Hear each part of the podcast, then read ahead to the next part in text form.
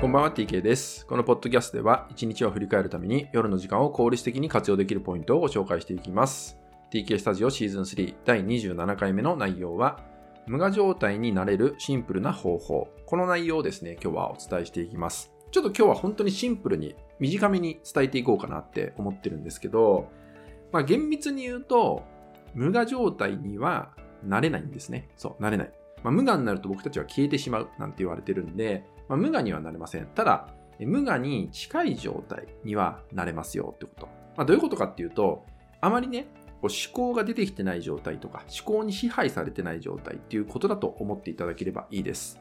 そう。なので、まあ、無我に近い状態をシンプルに、えー手に入れましょうっていうのをお伝えしていこうかなって思います。まあ、僕たちってほっとくと、まあ、考えちゃうわけですよね。いろんなことを考えてしまうわけ。ああでもない、こうでもないとかね。意識しなくっても考えてしまう。なんてことが起きちゃうんですね。で、気づくと、いろんなことを考えて、なんか自分をジャッジしたりとか、その考えてる中で、自然と、まあ、気づかないうちに選択をしちゃったりとかね。そういうことが起きちゃってるわけ。そう。で、気づいた時には、まあ、じゃあちょっとこの選択が間違ってたんじゃないか、みたいな風にまた頭で考えてしまう。なんてことも起きてしまうんですよね。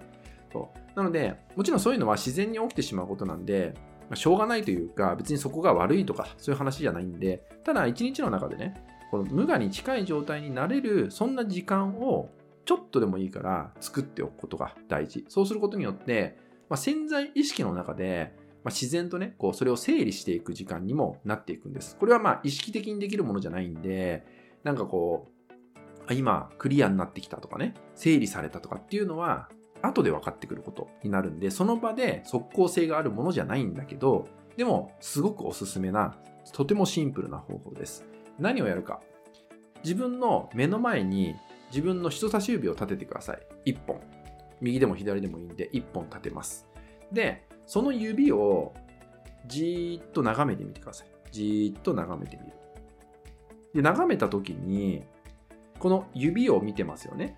で、この指の外側、いわゆる部屋の壁だったりとか、外側にあるもの、指は見ててくださいね。自分の指は見てるんだけど、意識は外側の壁とかにも向けれるじゃないですか。その壁に意識を向けたときに、指、指を見てますんで、壁はぼやけて見えますよね。壁はぼやけて見える。じゃあ今度、え壁に目線を、視線を向けてみてください。そうすると、目の前に1本立っている人差し指は2本に見えたりとか、ちょっとぼやけて見えますよね。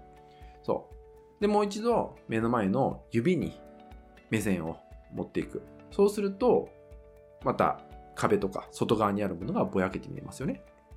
実は、この状態が無我に近い状態にもなってるってことなんですよ。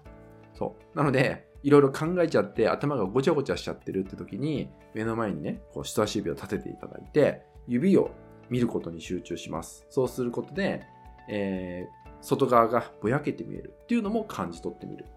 そう。ただただひたすらそれを感じ取ってみるっていうのをやってみてください。まずは10秒。そして慣れてきたら30秒。そして1分、3分。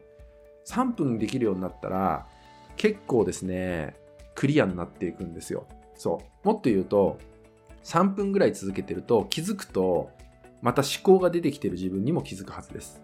あ、考えちゃってた。ね。そしたら、そんな自分が悪いとかじゃなくて、ただただもう一度視線を指に向けるっていうのに戻せばいいだけ。そう。それを繰り返していくってこと。なんでさ、まずは10秒からやってみてほしいかなと思います。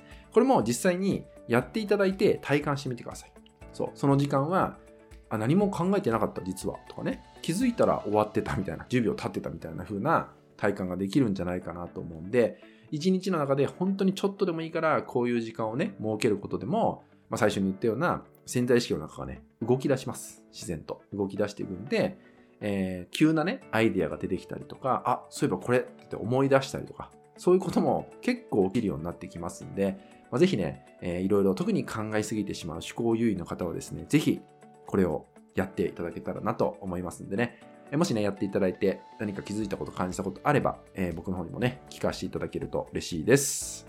はい、引き続きですね、LINE 登録、メルマガ登録で特典をプレゼントしております。そちらもご登録いただけると嬉しいです。